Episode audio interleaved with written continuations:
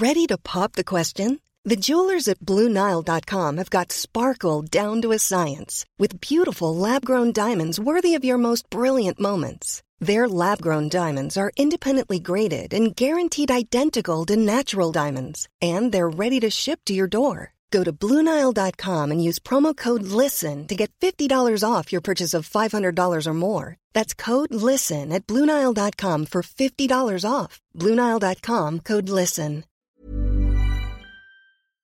On va parler du Mobile World Congress, de Android 12L, on va faire quelques prévisions pour la conférence Apple et tout le reste de l'ActuTech, c'est tout de suite.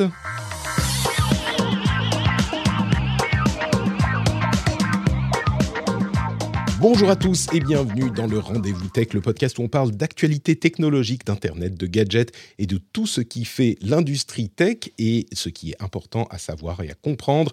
Pour comprendre le monde, un grand merci aux nouveaux patriotes Blockchain Revolution, Patreon Thermofuse, Adam Médéric, Pascal Fritz, Kurgans et Tournai, tous ceux qui ont rejoint la formidable équipe des Patriotes, ce depuis la semaine dernière, et évidemment aussi aux plus merveilleux euh, podcasteurs, podcasteurs, producteurs de l'histoire, les producteurs du rendez-vous tech qu'on remercie tous les mois, SSI78 et Peter Rigal.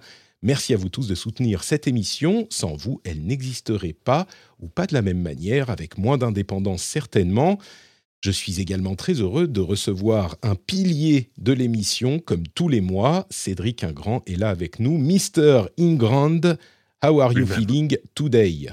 Lui-même. Écoute, euh, fort bien, dans une semaine où, où l'actu est un peu molle, on va le dire.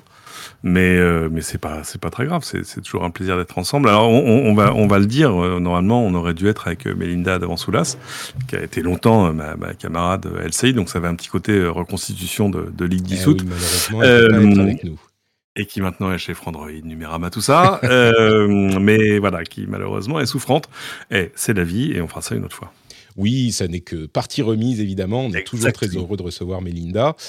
Euh, mais écoute, euh, on a effectivement une semaine qui est peut-être un petit peu moins euh, pleine, mais il y a quand même des choses super intéressantes, notamment des réflexions sur le Mobile World Congress et les salons, et puis un petit peu d'actu aussi. Et en fin d'émission, on parlera de l'Ukraine, toujours avec l'angle tech.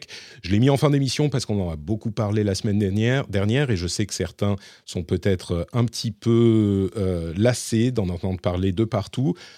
Évidemment que c'est un sujet extrêmement important, mais je comprends aussi que ça soit un peu anxiogène. Donc, euh, mais on le couvrira, on en parlera, peut-être même un petit peu dans l'after show, mais ça sera en fin d'émission. Comme ça, si c'est vraiment pas votre truc, si encore une fois, il y a des leçons extrêmement importantes à en tirer, bah voilà, vous pourrez, euh, vous pourrez écouter ça un peu plus tard à loisir, quand vous serez plus en forme.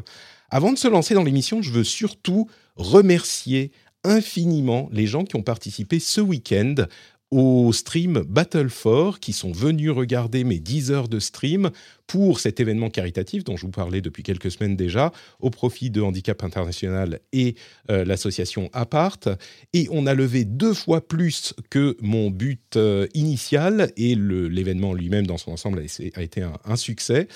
Et ça a été, euh, pour moi personnellement aussi, un, un moment vraiment euh, particulier. C'était un énorme fun avec la communauté.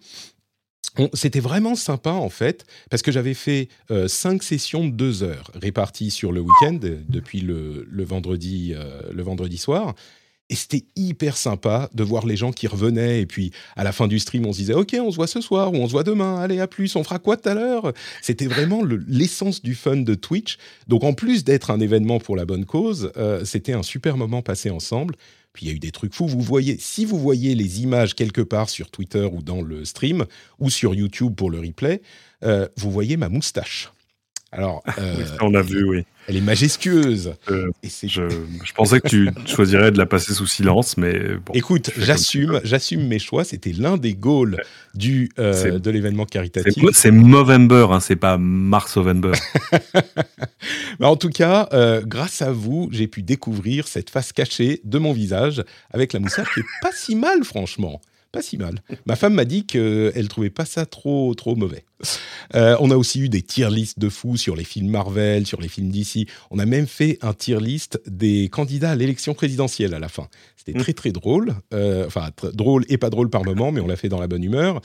On a joué à, un jeu d'horreur dans le noir. Je peux vous dire que moi qui suis Team Flippette, euh, ça m'a ça m'a bien fait flipper justement. On a écouté le tout premier rendez-vous tech ensemble et je peux vous dire que euh, c'était vraiment euh, bonjour ça c'est des choses qu'il faut pas s'infliger d'ordinaire. les progrès qui sont faits sont vraiment sensibles quand on va voir dix ans en arrière et même plus.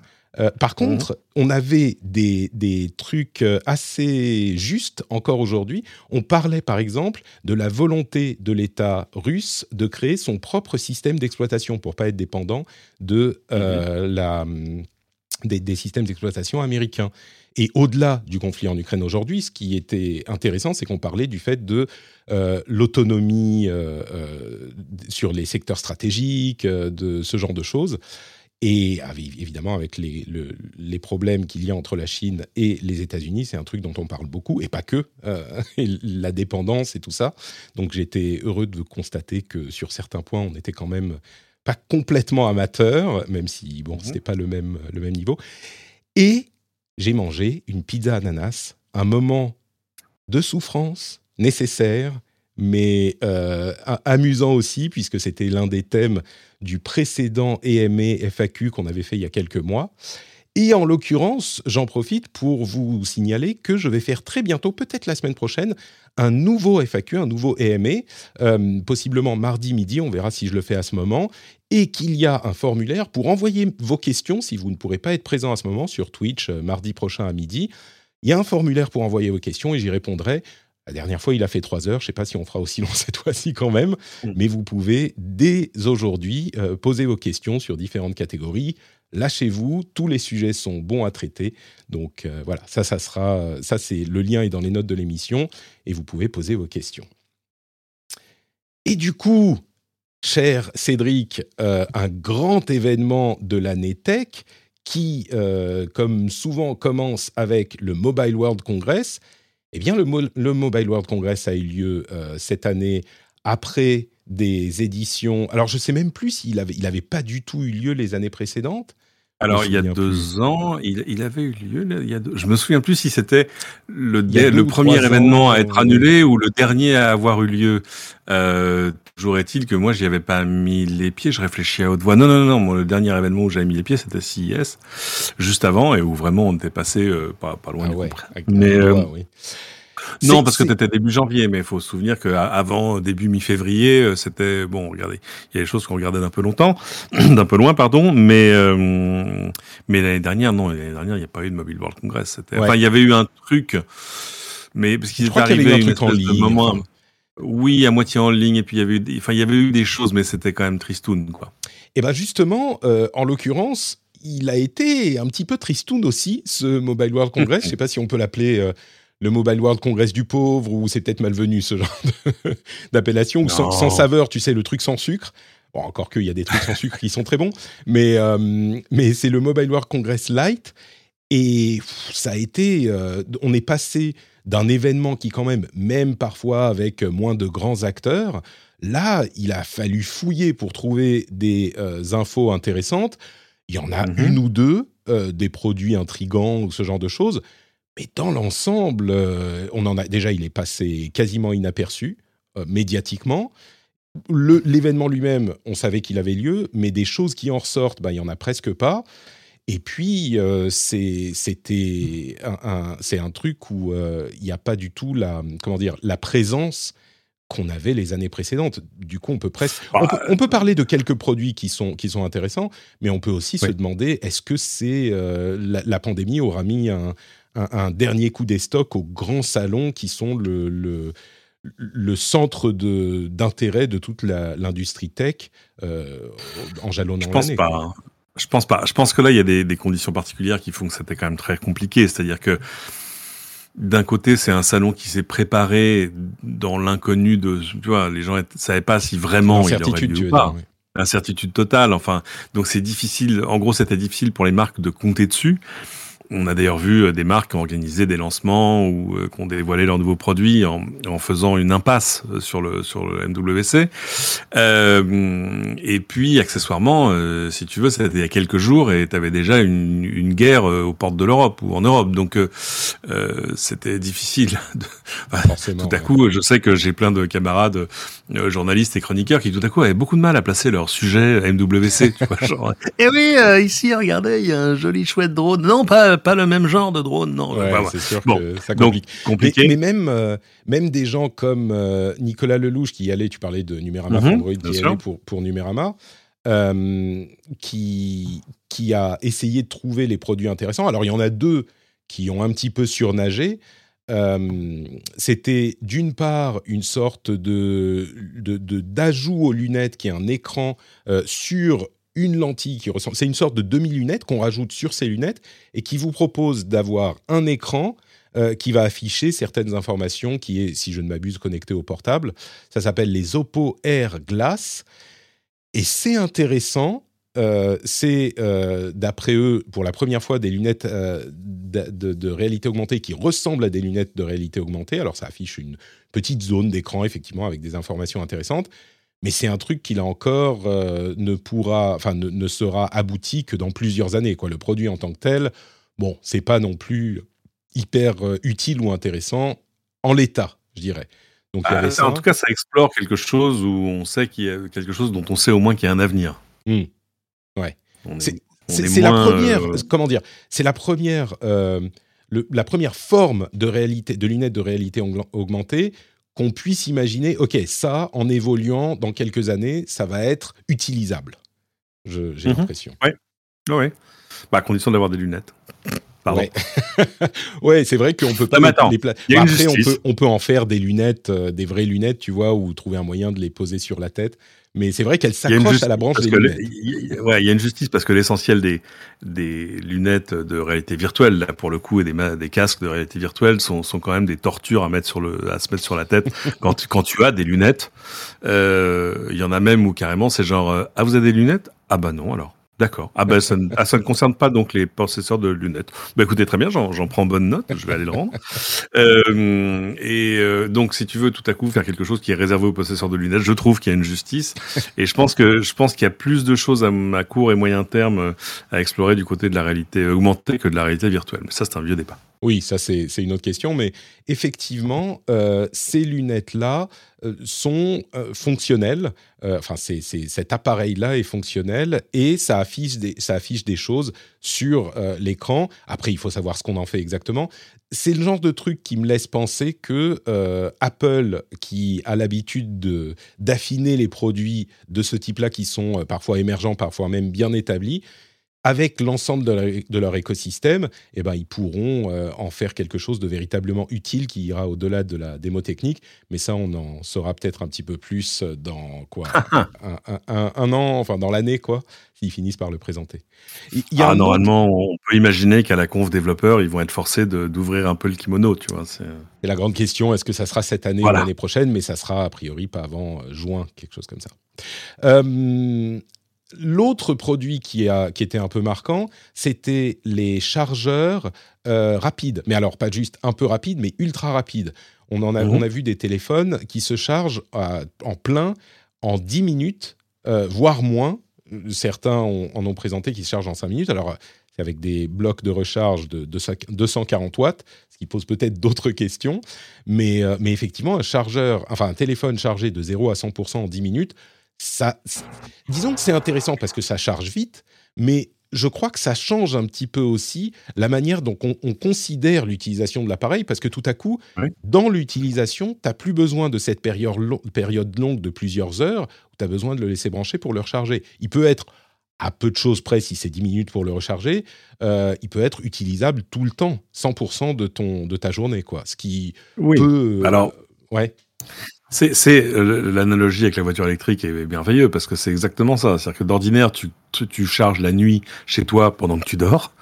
Euh, le, et le seul problème, c'est quand tout à coup, tu as un problème d'autonomie euh, dans la journée ou en déplacement. Et là, tout à coup, là, ça, euh, c'est une vraie solution. C'est-à-dire, tout à coup, te dire qu'au comptoir d'un bar, dans un lounge d'aéroport ou ailleurs, tu vas pouvoir recharger ton smartphone à bloc en 10 minutes, c'est génial. Mais ça pose la question hein, de la disponibilité, puis ça pose la question de la norme, parce que pour que ce soit, pour que ça ait une valeur, euh, si tu veux, un peu consensuelle, euh, il faut pas que ce soit juste le jouet d'une seule marque. Là, en l'occurrence, c'est Oppo qui présentait ça, et c'est vrai qu'ils sont euh, très en pointe euh, sur les systèmes de recharge, que ce soit avec ou sans fil d'ailleurs. Euh, mais euh, il va falloir que tout ça évolue vers une norme. On a bien eu une norme pour la recharge sans fil, ça a juste pris un peu de temps. pour la, en gros, pour la supercharge filaire, parce que c'est qu'on est dans le domaine du superchargeur, c'est-à-dire que c'est 260 watts et pas 250 kilowatts, mais les ratios sont les mêmes. il va falloir que les constructeurs à un moment se mettent un petit peu d'accord. Espérons que ça arrivera. Il euh, y, a une autre question, je me demande si ça consomme pas plus, slash trop, quand le chargeur est juste sur l'électricité, tu sais, cette, euh, cette, euh, ce, bleeding d'électricité. Est-ce que ça consomme mm. plus quand il est chargé tout le temps qu'un chargeur qui a une moins, disons, un, wattage moins élevé? Euh, Alors ça c'est facile, ça, ça, se teste. Il se trouve que j'ai là devant moi, mais ça se voit pas, hein, euh, le, justement le nouveau smartphone Oppo, le, le Find X5 Pro, qui sort, euh, qui va sortir ces jours-ci, et qui est livré, c'est l'un des derniers, avec une alimentation assez massive, un bon gros bloc d'alim blanc euh, qui promet 80 watts de recharge. Là, on n'est pas dans, dans, 260 watts, mais honnêtement, même 80 watts, tu branches ton smartphone, tu reviens 20 minutes plus tard, tu fais, oh, dis donc, il est passé de 10 à 80% Que s'est-il passé? Et euh, et là, il serait trivial si j'avais le matériel idoine de te dire combien combien ça consomme euh, en veille quand ça ne recharge pas. Malheureusement, euh, je fais je fais pas la beau test. On, on, on, fera on verra ça dès qu'on les aura dans les mains. Je suis sûr que, que les testeurs s'y intéresseront. Mais c'est un truc, gardons l'œil dessus. on, on, en reparlera quand on aura les, les infos. Et puis pour être honnête, sinon, d'ailleurs j'en profite pour le placer, mais le smartphone en l'occurrence lui-même, c'est une tuerie quoi. C'est que ouais. cet Oppo Find X, ah c'est, euh, il y a plus d'objectifs principal et d'objectifs secondaires, c'est deux objectifs principaux à 50 mégapixels avec euh, avec le même capteur Sony, avec euh, il y a des choses. Euh, alors il y a un partenariat Hasselblad, tout ça, mais maintenant Hasselblad appartient à DJI, donc ça a un peu changé. Il y a plein de trucs sur le soft, mais rien qu'en en termes de photos, c'est c'est et en termes photos et en termes de recharge. Tu remarques en gros ils sont, j'allais dire ils se sont pas foulés, c'est c'est c'est d'une injustice totale, mais mais ils ont pris, euh, si tu veux, ce que les gens recherchent dans l'ordre, en disant qu'est-ce qu'ils cherchent? Ils veulent un truc qui fait de la, belle photo, ok, et autre chose? Bah la recharge, ah bah la recharge, ok, c'est bon, c'est bon. Et on, va, faire les deux. Et, euh, et non, non, c'est c'est remarquable. Ah, avec en plus un design industriel d'enfer, un dos en céramique super. Allez le voir, hein, c'est ça vaut le détour. Oppo Find X, qui est un téléphone, euh, bah, téléphone classique, hein, c'est pas un pliable ou un truc du genre. Non, non, non, non c'est un smartphone normal. Et alors, c'est rigolo, qui est exactement au même prix que ses concurrents euh, Apple et Samsung, c'est-à-dire c'est 1300 euros. Mm. Il faut, il faut, reconnaître à, Apple le, le, le mérite d'avoir euh, débloqué ça. C'est qu'avant on disait ah un smartphone à 1000 euros, mais tu mais tu rêves. Eh ben tu ne rêves plus. Ils le sont tous maintenant pour les modèles flagship. Et euh, mais non, mais ce que je veux dire, c'est qu'en en passant la barre psychologique, pas que psychologique, financière aussi pour tout le monde des 1000 euros, euh, tout à coup ça débloque plein de trucs en termes de fonction, de design industriel. Enfin ça ça donne de l'air aux constructeurs pour pour investir dans des dans des vrais flagships. Enfin et pour prendre même parfois des risques en termes de, de design, de fonction, d'implémentation. Donc, euh, non, non, ça, ça, ça vaut le détour. Donc, vous l'avez entendu ici, euh, Cédric est, heureux qu'on ait enfin des smartphones à plus de 1000 euros. Heureusement qu'Apple est arrivé à nous imposer ce type de tarif. Merci. Euh, Merci Apple. alors, à part ça, franchement, c'était j'ai l'impression qu'il y avait rien de plus. Alors, il y avait le chien euh, de. C'est Xiaomi ou Huawei? J'ai déjà. Xiaomi. C'est le Xiaomi, ouais. C'est une sorte d'Aibo, vous, vous vous souvenez du petit chien de Sony, mais qui ressemble au euh, chien euh, terrifiant de, Boston, Robotics, surtout, ouais. Dynamics, pardon. et que tu peux d'ailleurs déjà acheter sur AliExpress. Ah, mais je pensais qu'il était. Enfin, c'est un truc de développeur, hein, mais. Euh, oui, oui, bien sûr.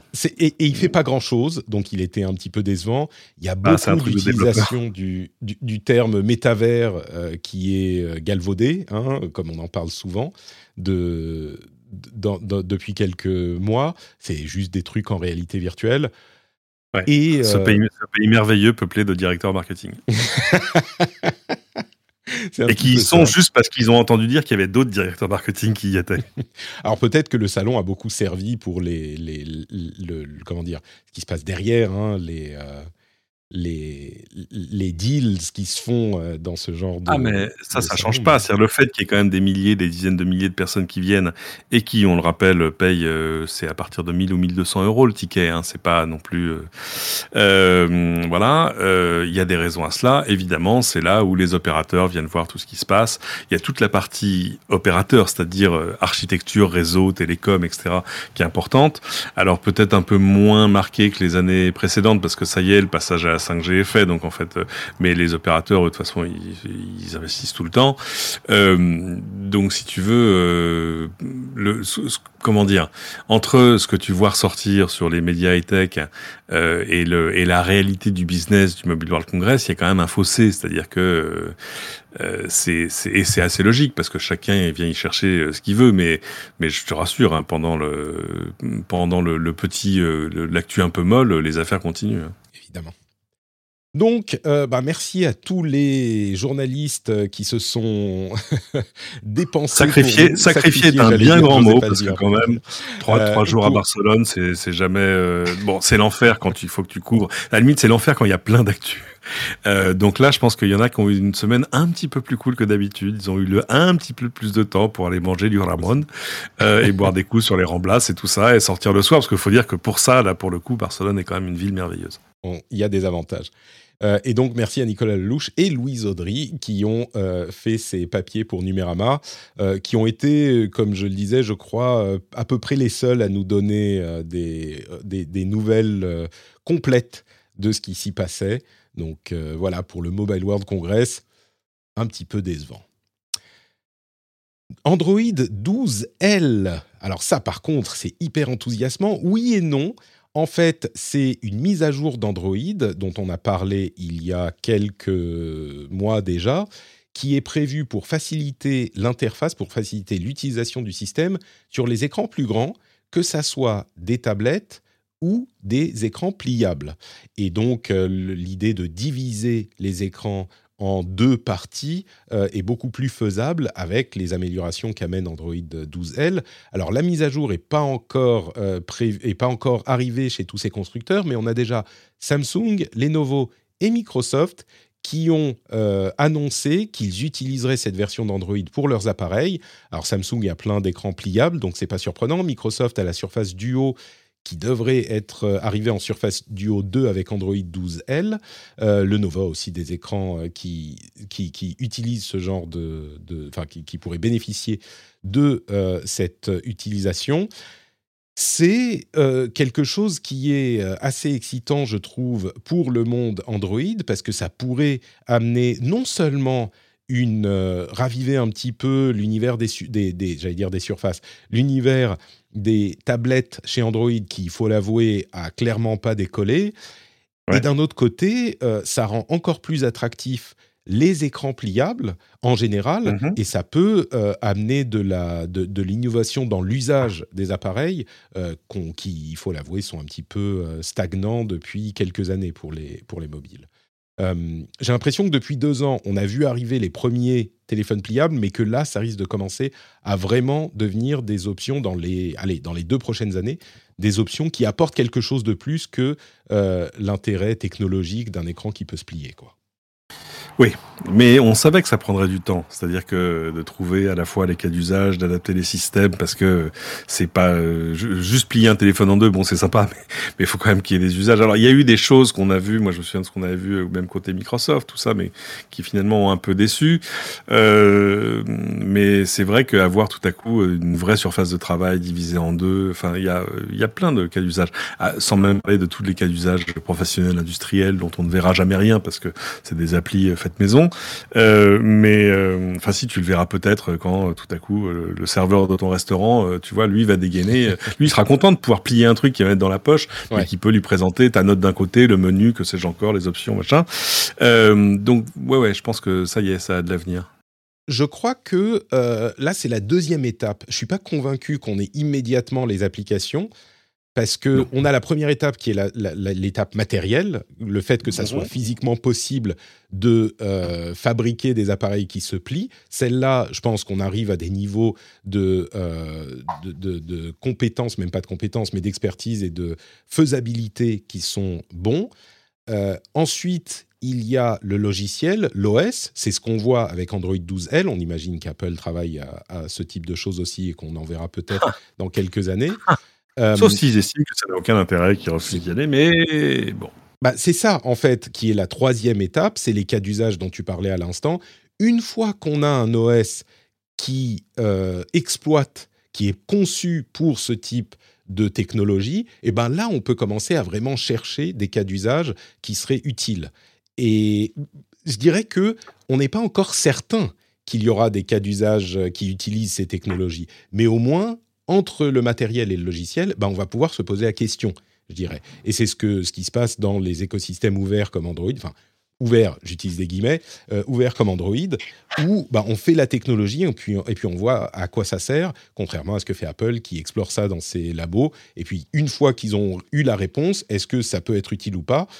Et là, ils sortent le produit. Quand la réponse est oui, généralement, ça peut arriver que. une fois qu'ils ont fait le plan quinquennal de tout ce que ça, ça, va produire, comme c'est ça. Donc euh, voilà, Android 12L va être exploité par plusieurs gros constructeurs et euh, je pense que c'est un domaine de, croissance euh, innovatrice dans les téléphones mobiles qui, comme on le disait, sont un petit peu stagnants depuis quelques années. Eh ben, on parle d'Apple. Il y a ce soir, on tombe dans ah. le ce moment intéressant du calendrier. On va tout vous révéler dès maintenant. Il y a une conférence Apple prévue pour ce soir, donc au moment où vous écouterez cet épisode, à moins que vous soyez, que vous dégainiez immédiatement votre lecteur de podcast, bah, elle aura déjà eu lieu, donc on va pas passer trop de temps dessus, mais c'est toujours marrant de faire des petites prévisions, et puis euh, de noter aussi, comme à chaque fois, que quand il y a une conf Apple qui arrive, tout le monde se tait la semaine d'avant, parce qu'on sait bien que quoi qu'on annonce, ça va être occulté parce qu'il va se passer par ce qui va se passer du côté de la pomme. Donc euh, tous les autres constructeurs et développeurs euh, essayent de se faire tout petits. Même si ce coup-ci, ça a l'air d'être quand même un petit peu euh, une conférence assez mineure. Elle s'appelle Peak Performance, ah. avec un jeu de mots sur Peak. Non, tu, toi, tu es. Tu, tu, hmm. objectes? Écoute, il faut être pragmatique. Apple ne fait jamais rien pour rien. Euh, quand ils ont des toutes petites choses à annoncer, bah, tu as un communiqué de presse qui tombe au milieu de la nuit. Alors parfois c'est au milieu de la nuit pour nous, pas pour eux. Mais euh, et euh, donc là, le fait qu'ils en fassent un événement, c'est qu'il y a quelque chose, une attente, voilà, voire même de vraies nouveautés, dont celles que moi j'attends de mes voeux, mais j'appelle de mes voeux, mais on va en reparler. Hmm. Alors, écoute, euh, ce qui est prévu par les analystes et les insiders, c'est, euh, comme je disais, c'est ce qui me laisse penser que bah il n'y a pas grand-chose à se mettre sous la dent. Un iPhone SE 5G qui en plus ferait passer, on en parlait la semaine dernière, l'iPhone euh, SE classique qui existait jusqu'à maintenant à un prix vraiment euh, bas, d'environ 200, vraiment bas d'environ 2000 euros, non, d'environ 200 dollars, euh, ce qui serait, bon, on en parlera si ça se produit, mais ça serait une, euh, un changement vraiment important. Un nouvel hein. iPad Air qui serait toujours avec un processeur A, alors je crois que ça serait le A15, des nouveaux Mac dont un Mac qui serait intitulé dans une catégorie qui s'appellerait Studio, qui serait des sortes de pros avec un écran aussi appelé Studio, qui serait donc un écran euh, plus euh, euh, de meilleure qualité encore que leurs écrans précédents, les, les XDR, les machins mhm. comme ça. Donc, et, et, à vrai dire, bon, peut-être un Mac Pro qui est moins grand qu'un Mac Pro actuel ou un Mac Mini qui serait plus petit qu'un Mac Mini actuel, ce genre de choses. C'est et c'est à peu près tout quoi. Donc deux questions. Ah bah, c'est déjà pas mal. Est-ce que ça c'est excitant? Et d'autre part est-ce que tu attendrais autre chose? Non, moi j'attends vraiment le, la dernière chose que tu as mentionnée, c'est-à-dire un, un, Mac Mini qui soit plus mini. Euh, c'est-à-dire une autre option que, que le Mac Pro. Euh, en fait, retrouver euh, la puissance de ce qu'on voit dans les derniers MacBook Pro, euh, mais dans un format, euh, dans un format de bureau, euh, pas forcément intégré, parce que, parce que par exemple, gestion de plusieurs écrans, tout ça, et Ah, juste rajouter un écran à l'iMac. Pas. Ah oui, mais non, mais un Mac Mini avec un avec un M1 Max euh, et plein de mémoire et tout ça, et une grosse carte graphique, euh, ce serait déjà pas la même limonade, quoi. Et euh, et jusque là, si tu veux, il y a eu un côté un peu délibéré de chez chez eux de dire attends, il faut que le Mac Mini reste un Mac Mini, mais ce qui devient compliqué parce qu'avec le M1, quand même, t'as un, un gain de puissance qui fait que c'est plus une petite machine, euh, mais en même temps, le fossé entre le Mac Mini et le Mac Pro est tel que voilà, ne, ne saute le pas que ceux qui ont une vraie raison de le faire et pas juste pour s'acheter un énorme Mac. Euh, et ça tombe bien parce que moi, je, ça fait deux mois que je m'empêche d'acheter un Mac Mini, pourtant j'en ai besoin. en disant non, C'est ça en fait. non, sois fort. Là où, Sois je, fort, là où je mets la barre, là où je mets la barre, c'est est-ce que ça va intéresser les gens qui sont en recherche d'un nouvel, euh, d'un nouveau Mac, ou est-ce que c'est un truc qui aura une portée au-delà de l'écosystème, de leur écosystème à eux? Là, j'ai l'impression qu'on est clairement dans une conférence où on va annoncer bah, des mises à jour de produits existants, quoi. Donc, euh, bon, Ouais. encore une fois, elle aura, elle a lieu dans quelques heures, donc on saura très très vite, mais on va voir. Peut-être que ce sera aussi une extension de la gamme du Mac Mini. Peut-être qu'ils s'aperçoivent. C'est un truc qui se vend bien le Mac Mini hein, dans l'ensemble. Mhm. Euh, D'abord parce que c'est une entrée dans le monde Mac euh, à, à peu de frais est un bien grand mot. C'est pas pas à bas prix, mais enfin bon, abordable. Et, euh, et parce que ça remplit euh, plein de besoins euh, pour plein de gens, etc. Donc euh, l'étendre tout à coup en disant bah voilà finalement vous avez ce Mac Mini M1 et puis euh, on va l'étendre vers le M1 Max et tout ça. Ouh là là. Euh, même si même non même si honnêtement c'est amusant parce que quand tu vois les quand tu vois les benchmarks euh, peu de gens ont besoin de ce supplément de puissance. À la limite, juste pouvoir avoir euh, plus de mémoire, ça c'est super. Le, le supplément de puissance, euh, oui, si tu fais euh, du rendu 3D toute la journée, si tout ça, si tu fais de- du montage vidéo en le cas d'usage 8K, spécifique, quoi. voilà, des choses qui, pour lesquelles, euh, d'ordinaire jusque-là, Apple te poussait plutôt vers le Mac Pro. Mais euh, voilà, c'est intéressant et euh, moi j'aime bien le Mac Mini, c'est une chouette machine. Écoute, on aura peut-être aussi le, le processeur M2 qui. euh, Et voilà. Et voilà. un, un gros, encore une, euh, un, un pas dans la direction de la suprématie d'Apple sur les processeurs. Dans une certaine Où est-ce que j'ai mis ma. CB Alors, ah, elle est là. Bon, est, on, a, on bien compris, il y a des clients, très bien. Moi, euh, mon, mon argument, c'est que c'est des trucs qui intéressent euh, surtout l'écosystème Mac et qui va pas au-delà, ce qui est très bien pour eux, hein, mais euh, c'est pas une conférence à ne pas rater, j'ai l'impression. Qu'est-ce qu'il euh, faudrait pour que, selon, pour- selon toi, qu'est-ce qu'il faudrait pour que ça sorte de ce- juste de cet écosystème-là Ah bah des soit euh, traditionnellement euh, les nouveaux produits entre guillemets euh, des, des gammes existantes, c'est-à-dire iPhone, iPad. quand ils ont annoncé leur Mac M1, là ça avait des répercussions au-delà de, enfin le processeur M1 au-delà de l'écosystème Apple tout seul. C'est tout le monde se lève et dit Mhm. ah il se passe un truc. Quand il y a un nouvel iPhone, on a toujours euh, un petit peu l'espoir qu'il fasse un truc qui soit vraiment intéressant. C'est plus le cas depuis quelques années. Euh, tu vois ce genre de choses un nouveau produit. Alors ça, on sait que ça n'arrivera a priori pas ce soir, mais un nouveau Ah. produit, euh, ça, on, en- on, on- on pré- lève toujours l'oreille. Là, même, tu vois, quand on a des, des nouveaux AirPods, on parle des AirPods dans la, dans la chatroom, euh, enfin, sur les AirPods, quand on est passé du, des AirPods classiques aux AirPods Pro, c'était un petit peu plus in- intrigant. Là, c'est des mises à Mhm. jour de produits. Quoi. Bon, Oui, écoute, d'accord. on verra ce que ça donne. À moins euh, que. Toujours, à attention. moins que, à moins que. Laisse-toi ça. À moins que. Disons que la probabilité qu'il y ait un, un nouveau produit vraiment intéressant a l'air assez faible parce que généralement ça leak ce genre de choses et là on n'a rien, on n'a rien vu. Mais qui sait, qui sait, peut-être. Est-ce que vous appréciez le rendez-vous tech?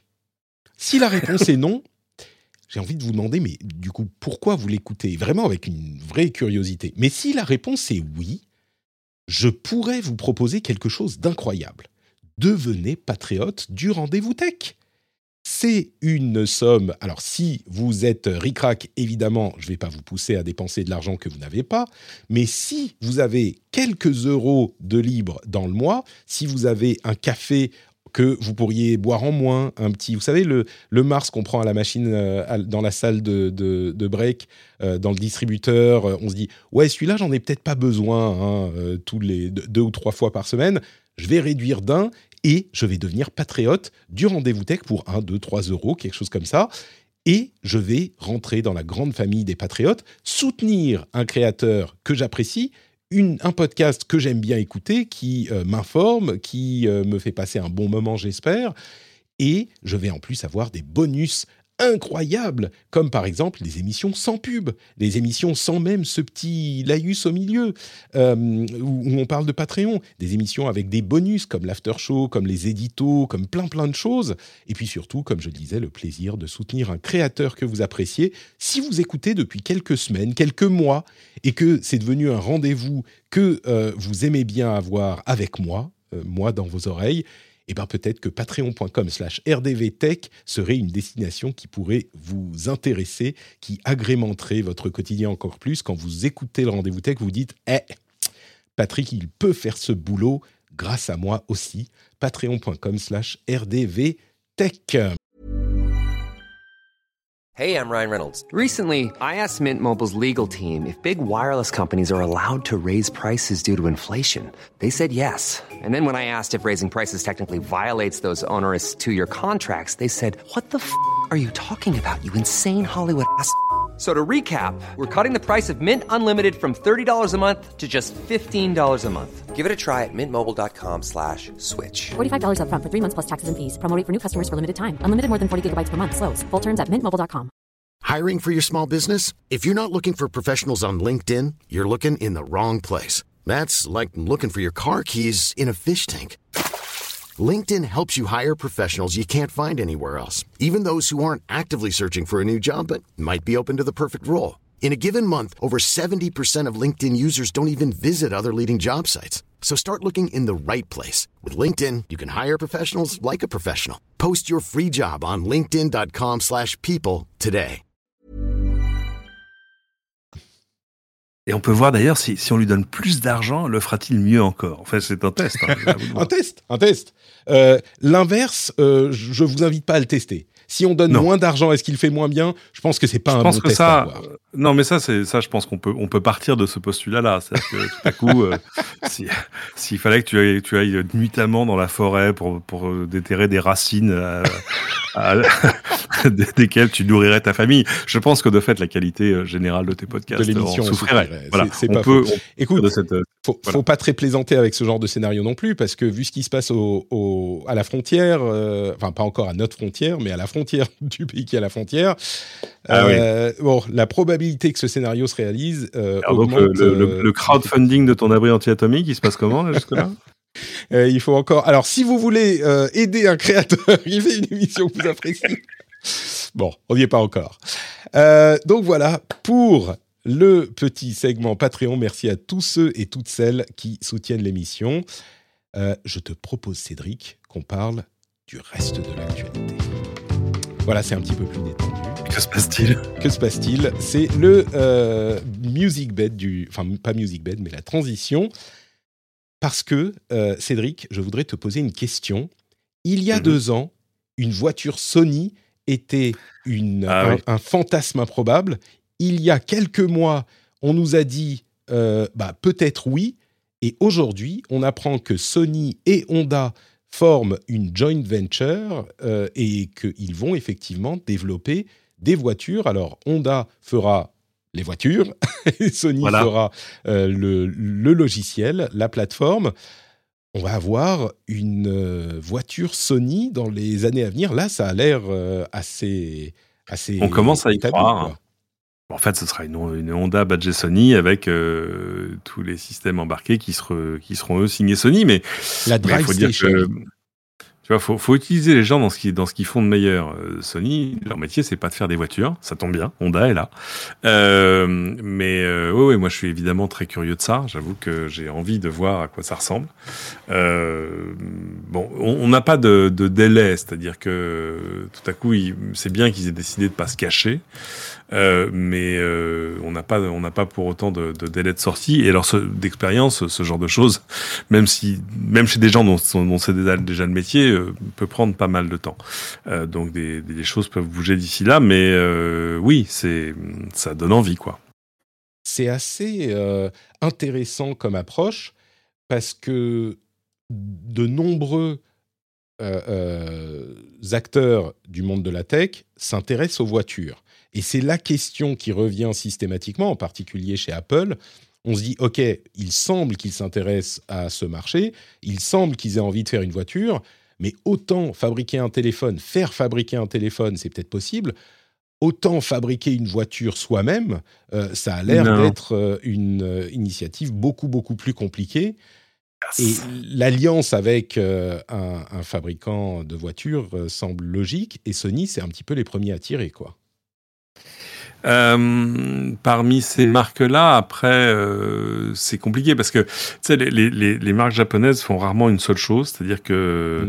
Euh, par exemple, euh, aujourd'hui encore, une bonne partie euh, des, des, des, batteries que tu trouves dans des Tesla aux États-Unis sont signées Panasonic.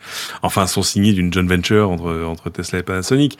Euh, donc, ils, ont chacun des, des, gros bouts de technologie. Sony n'avait pas de technologie dans ce monde-là. Je réfléchis à haute voix. Euh, non, alors que oui, dans, dans les puces, dans les capteurs, dans les choses, ils ont, ils ont pas mal de trucs. Et puis, là où on les attend vraiment, c'est-à-dire sur le divertissement à bord, euh, la navigation. Euh, Mais qu'est-ce que, que ça peut apporter du coup une voiture Sony? Je suis, tu vois, est-ce que c'est juste euh, ah bah ça on le sait. le premier véhicule estampillé Walkman? Effectivement, ça serait, alors ça serait pas Walk, mais ça serait le Rollman, le quoi, euh, le Rolly. Est-ce que tu te souviens du Rolly de Sony, qui était ce petit robot qui roulait? Qui mhm. était une espèce de truc en forme de ballon de rugby et qui, qui roulait, jouait de la musique. Enfin, c'était un, un, bel essai. Mais on a voilà encore un truc, une, voilà encore une solution qui était en attente d'un problème. Euh, et euh, non, dans le cas de Sony, c'est facile. Qu'est-ce que ça apporte? Ça, ils l'ont déjà montré. Euh, ça fait deux fois déjà qu'ils qu montrent donc à CES à quoi ressemblerait? C'est pour ça qu'au début on disait ah Sony fait une voiture et en fait non, Sony disait non mais regardez. Enfin non, on a fait tout le système embarqué, le système sonore et le son déchirait d'ailleurs vraiment. C'est très très beau. Euh, et euh, les écrans et tout ça. Enfin voilà, ça, en gros, ils ont fait ce qu'ils faisaient de mieux, ce qu'ils savaient faire de mieux. Donc ça, on sait ce que ça peut apporter au-delà de la marque. Mais après, est-ce que tu achètes plutôt une voiture Honda ou une voiture Sony? Bah, euh, peut-être que euh, là aussi, Cédric réfléchit à haute voix. Tout comme les, les marques japonaises ont toutes des déclinaisons haut de gamme sous une autre marque, tu vois, Toyota, Lexus, etc., etc. Honda, Acura, euh, et bah, enfin ouais, voilà. Mais, mais je veux dire, là, donc ça serait vraiment juste le, système embarqué. Il n'y avait pas de discussion d'autonomie ou ce genre de choses. Euh, c'est vraiment juste ah euh, qu'est-ce qu'on peut faire pour une voiture, nous en tant que euh, avec notre expertise de Sony quoi. C'est pas on va faire des voitures autonomes. Et, Honda va, va, avancer de son côté parce que là aussi, selon l'horizon auquel il compte le sortir, les technologies disponibles en termes de batterie, de tout ça, seront pas forcément les mêmes. Donc, euh, donc s'avancer aujourd'hui sur une autonomie, c'est comme si on, c'est comme si on te dévoilait le design tout de suite. Là aussi, le design, il va être intéressant parce que là aussi, Sony va avoir, va avoir son mot à dire et, sa patte à apporter. Donc, euh, non, non, c'est, c'est une, une chouette nouvelle. Et puis, alors, tout ce qui euh, permet à Sony de faire des choses nouvelles et intéressantes est bon à prendre parce que c'est quand même une marque qui a pas mal, qui a quand même souffert pendant, pendant ces mm. quelques dernières années. Qui a souffert et puis ils ont tellement souffert qu'on a peut-être tendance à parce qu'aujourd'hui il y a quoi? Il y a la PlayStation et c'est tout, les, la marque euh, vraiment, enfin le produit vraiment phare de Sony. Euh, oui, Mais, historiquement, effectivement, c'est quand même une des marques qui a amené euh, une série de révolutions euh, dans l'électronique grand public. Ah mais tout. je, me souviens encore avec émotion de ma première télé Sony Trinitron, tout ça. Enfin, et puis le Walkman, et puis le Discman, et puis enfin tout. Mais, mais même au niveau de, de, de, toutes ces normes, de tout ça, du son, de, enfin c'était extraordinaire. Et puis pour les avoir suivis quand même d'un peu près en allant au, au CES japonais là, Seatech, euh, tous les ans pendant 15 ans, euh, bah, les années où Sony avait des trucs à monter, ça, ça déchirait. Je me souviens des, des premiers écrans OLED qui faisaient la taille d'un iPad et qui coûtaient 3000 euros, mais mais qui tout à coup étaient flexibles. Enfin, c'est-à-dire que c'est une marque qui avait quand même eu, et qui a toujours, j'espère, une puissance de feu en termes d'inventivité, de R&D, de de recherche de la perfection, d'amélioration constante. Enfin, toutes ces choses qu'on aime au Japon, en fait. Euh, ouais, et, symboliser un petit peu l'innovation japonaise. Euh, et ils sont, ils sont éteints quand elle a ralenti aussi. Enfin, éteints. Et voilà. Et, là où on a, là où là, on a quand même vu péricliter euh, des, des marques japonaises emblématiques, des pionniers, euh, des ah, flûtes JVC, des, enfin tout ça. Mm. voilà, ce serait, ce serait, ce serait triste de perdre le soldat Sony. Eh ben, on va continuer à suivre ça évidemment. Euh, Apple, Google, Microsoft et Mozilla, là on vient un petit peu vers des trucs un peu plus geeks, euh, ils se sont mis d'accord pour euh, créer un système de test pour tester la compatibilité des navigateurs avec les standards de l'Internet. On parle des navigateurs Internet évidemment. ça s'appelle Interop 2022 et c'est beaucoup plus important qu'on ne pourrait le penser parce que ah ah. Euh, au fur et à mesure que les différents, bah, que ce soit pas que les GAFA, mais enfin les différents gros acteurs de ce domaine se euh, bouffent, euh, veulent mettre en avant leur navigateur plutôt qu'un autre, eh ben on perd un petit peu de l'unicité du web. C'est-à-dire que l'une des grandes forces du web, c'est d'avoir le fait que si on fait une page web, elle s'affiche de la même manière sur tous les ah navigateurs. Et c'est important parce que si votre page web s'affiche différemment sur un navigateur différent, euh, non seulement ça peut casser l'affichage de la page web et donc euh, pas afficher les trucs comme il faut et donc c'est moins lisible ou ça, les effets que vous essayez de faire ne fonctionnent pas, mais en plus ça fracture euh, le web dans, dans ce qu'il a de plus important, donc son universalité. Et ces derniers temps, enfin ces dernières années, c'était devenu un fait euh, les différents navigateurs fonctionnaient pas tout à fait de la même manière, alors qu'il y a des standards en dessous qui sont censés être. Bon, il y a toujours un petit peu de, de, comment dire, de buffer pour euh, savoir comment on fait tel ou tel truc, mais là, ils se mettent d'accord et ils vont avoir un test commun et ils vont évidemment devoir se conformer au test commun. C'est important. Alors, jusqu'à maintenant, les développeurs web, enfin, s'il y a des développeurs web dans l'assistance, je suis sûr qu'ils euh, pensent tous avec euh, émoi et effroi à toutes les bidouilles qu'ils doivent implémenter pour que ça s'affiche de la même manière sur Safari et sur Chrome et sur Firefox et tout ça. Euh, et ben là, c'est un signal qui semblerait indiquer que ça va mieux se passer. Et vraiment, c'est le genre de truc qui se passe, euh, qui est très peu visible, mais qui est hyper important pour la continuité de la survie du web. Donc c'est une bonne, euh, une bonne initiative. Euh, pour, tout dire, j'ai l'impression d'entendre une discussion déjà entendue. C'est gentil de nous, rajeunir, mais euh, entendu, tu vois, genre 1998, tu vois, genre ah ben non, Internet Explorer est en train de casser les standards. Alors c'est pour ça qu'on fait Mozilla parce qu'après Netscape, bon bref. Euh, c'est vraiment des trucs de, de, de, comment dire, de spécialistes. mais qui sont importants au-delà. Oui et non, parce que c'est ça, quand tu tombes sur un site et qu'on te dit Ah, ah, vous avez euh, tel navigateur Ah, ça marche pas bien. Nous recommandons l'usage de Mozilla ou de Safari ou de machin. Ou de... Ah bon, mais moi j'ai Chrome, et, euh, ou, enfin ou l'inverse d'ailleurs, hein, surtout. Euh, et c'est vrai que c'est c'est vrai que c'est casse-pied, qu'on comprend pas pourquoi, parce qu'on estime à, à, à, juste raison que ces navigateurs doivent être interchangeables. On a, il y a un article hyper intéressant dans le New York Times sur l'anonymat dans les crypto-monnaies et pas dans les crypto-monnaies, genre dans leur utilisation, mais dans le développement des écosystèmes blockchain et euh, crypto en général. L'article sera dans la newsletter. On risque de ne pas pouvoir la faire euh, cette semaine, mais euh, on, le mettra dans, dans ce, celle de la semaine prochaine. Vous pouvez vous abonner à la newsletter sur notepatrick.com, bien sûr. vraiment, un élément que j'ai perçu en m'intéressant un petit peu à tout ce qui est NFT, crypto-monnaie il y a quelques temps, il y a des équipes de développeurs qui sont anonymes. Donc des projets qui sont lancés par des développeurs qui ont des alias, euh, des euh, pseudos, euh, et qui vraiment ne révèlent pas leur identité. Et encore plus préoccupant que ça, des investisseurs, des vrais investisseurs, des VC, etc., qui investissent dans des projets dont ils ne connaissent pas l'identité des leaders des gens qui ont, et même pas de toute l'équipe. C'est-à-dire qu'il y a, euh, vous allez sur les pages de projets de NFT ou de ce genre de choses, Mhm. vous voyez notre équipe et vous avez euh, quatre euh, avatars type avatar Twitter aléatoire avec des noms, des noms qui ressemblent à des pseudos de, de gamers quoi. C'est assez euh, surprenant. Et moi je me disais oui alors il y a des trucs comme ça, mais les investisseurs quand même ils demandent de savoir euh, qui est qui machin. Non pas du tout. Il y a une telle frénésie autour de ça que beaucoup d'investisseurs investissent dans des trucs, donc comme je le disais. Et, c'est marrant parce que euh, l'un des arguments de ces investisseurs euh, est plutôt euh, euh, fonctionne. Ils disent, écoutez, oui, effectivement, euh, on ne connaît pas leur identité, mais d'une part, bon, la décentralisation, l'anonymat dans cet univers, c'est un petit peu le standard.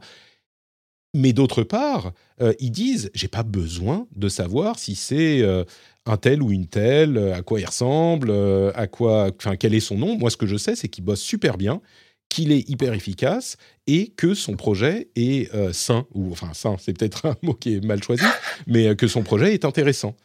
Et donc, c'est une des vertus de cet anonymat, c'est qu'on on- on- on finance un projet plus qu'une personne. Ouais. Je pense que il y a certainement du vrai là-dedans, mais euh, quand même, euh, la, connaissance de l'identité de la personne euh, contribue à la, confiance, et que donc c'est compliqué de, faire ça sur le long terme. Mais j'ai trouvé ça hyper intéressant. Bah, S'il te fallait une preuve de plus, qu'il y a quand même beaucoup trop d'argent qui circule en termes d'investissement, et euh, là tout à coup, à voir des investisseurs professionnels qui investissent de l'argent euh, sur des projets anonymes, alors évidemment tout ça s'applique sur des protocoles DeFi, etc. Où, enfin, ils savent bien que leur argent n'est pas en train de partir, tu vois, dans l'espèce de tonneau des Danaïdes. Mais quand même, euh, il y, a, y a quand même des questions à se poser. Euh, c'est, c'est, je sais pas, je trouve ça à la fois intéressant et flippant. Je pense qu'il va y avoir euh, tout à coup une, enfin pas tout à coup, mais dans les semaines, mois, années à venir, euh, une grande épuration des, des, des projets crypto. tu vois, le côté, ouais, il y a 43 000 euh, tokens différents. Oui, bah c'est, c'est peut-être 42 000 de trop. Enfin c'est euh, et euh, on va voir ce qui va se passer. Mais mais je pense que voilà, il va y, à un moment, il va y avoir un, un, un grand écrémage. C'est pas du Et alors c'est intéressant parce que moi je voyais un autre papier récent sur le sur l'anonymat euh, supposé des cryptos euh, où en fait le FBI est arrivé à remonter euh, la trace d'une vieille affaire maintenant ça date d'il y a je sais pas presque dix ans. Euh, c'était un, une plateforme qui s'était fait soutirer des centaines et des centaines de, de millions. Enfin ce qui vaut aujourd'hui des centaines et des centaines de millions de dollars de Bitcoin. Je crois que c'était Bitfinex et finalement euh, avec euh, beaucoup de méthodes de patience et de logiciels d'ailleurs ils sont arrivés à remonter et ils ont trouvé les gens qui euh, vivaient euh, en, la en blanchissant. euh, Non, non, non, non, non, non, non. Il y a, euh, ah, flûte. Non, c'était un couple euh, Oui, en oui, oui. Floride. Qui est une... Oui, c'est ça. Non, mais exactement. Ah, mais oui, oui, absolument. Et l'une des deux est une rappeuse. Oui, tout Oui. à fait. t'as Une sorte de rappeuse un petit peu ridicule, un petit peu ratée, ouais, euh, qui, qui avait écrit des papiers euh, pour, euh, pour euh, expliquer justement comment ne pas se faire avoir par les arnaques. C'est génial. J'attends le film. Encore une fois, tu vois. Je, je- ah, bah ça, je- ça va être un film, c'est sûr. ouais. J'attends la série sur Netflix, euh, c'est trop, c'est trop, trop bien, quoi. Et euh, donc le, le côté, ouais, c'est bon, j'ai des bitcoins, personne ne me trouvera jamais. Écoute, euh, essaye encore une fois. Bah écoute, euh, ça me, peut, ça me donne l'occasion de parler d'un autre sujet qui, on, on parlera plus de l'Ukraine tout à l'heure, mais puisque tu évoques ça, Coinbase a annoncé qu'ils avaient bloqué 25 000 adresses qui étaient liées à euh, des personnes, euh, à des personnes de nationalité russe qui étaient euh, associées à des activités illicites. Et, et du coup, ils ont effectivement, on en avait parlé les semaines précédentes, mais il est possible de verrouiller une adresse de, de portefeuille de, de crypto-monnaie. Et c'est ce Si ont fait tu, es une, Bitcoin. si tu es une plateforme, mais Évidemment, ça n'empêche oui. pas d'autres d'interagir avec. Ouais. Tout à fait, tout à fait. Mais chez Coinbase, qui est une grosse plateforme quand même, ils les ont bloqués. D'autres ont dit qu'on ne- qu'ils ne le feraient pas. Mais oui, l'anonymat, disons que euh, c'est pas du vrai anonymat, c'est du pseudonymat. Et donc, on peut retrouver Voilà. la trace. Et euh, comme on le disait, la, la blockchain, le principe même de la blockchain, c'est de, de garder une trace inaltérable de toutes les transactions avec l'identité, entre guillemets, des portefeuilles euh, qui interagissent. Donc oui, c'est possible de remonter à un moment, et c'est même possible sur les plateformes de dire, bah, telle adresse, elle est désormais inactive chez nous. On peut plus y envoyer de l'argent par l'intermédiaire de notre plateforme ou en retirer de l'argent.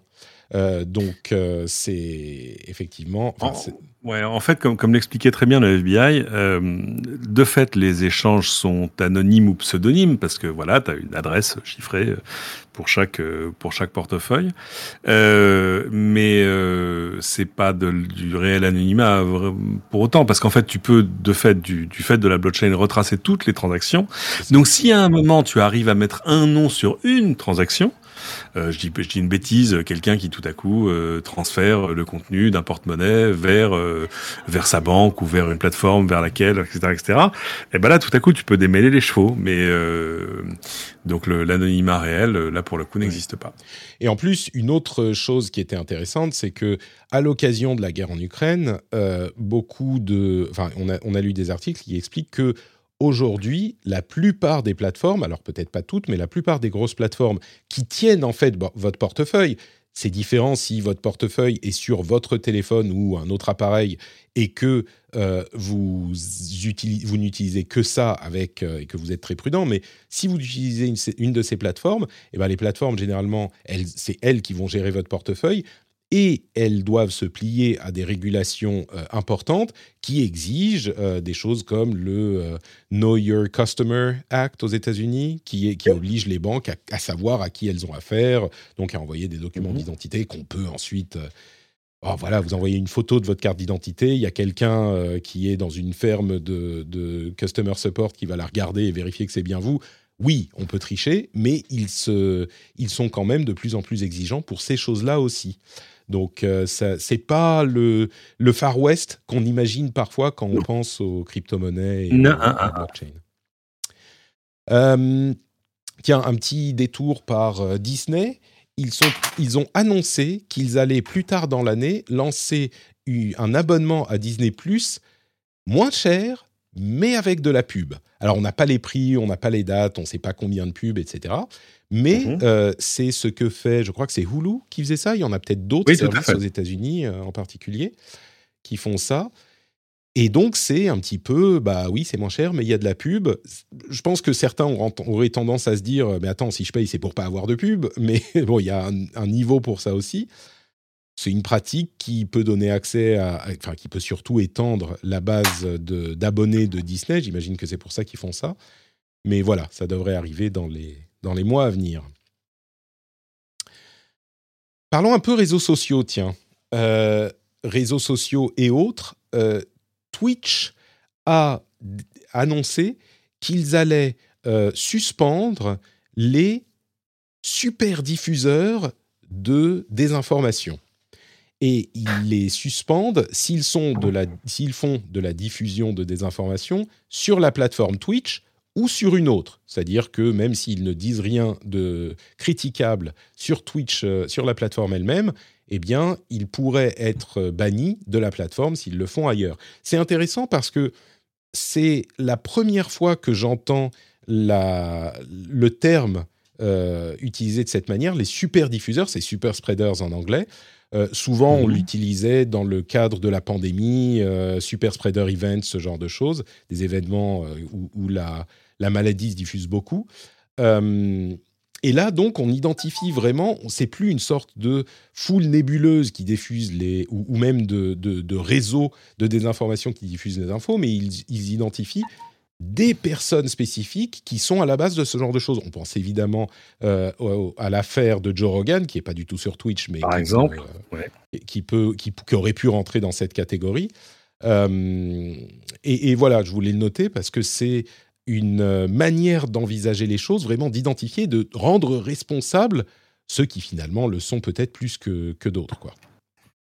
Oui, puis ça règle le problème de, de, gens qui sont sur plusieurs plateformes et qui utilisent l'une juste comme caisse de résonance de l'autre ou pour euh, rabattre du, tu vois, du public vers, etc.